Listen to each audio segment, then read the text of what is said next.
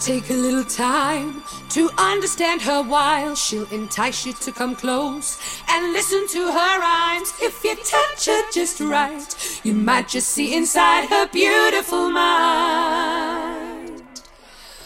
Just one little kiss from those sweet lips is all the heart desires. She'll light up your soul like fuel to the fire and make your heart sing like some heavenly choir some heavenly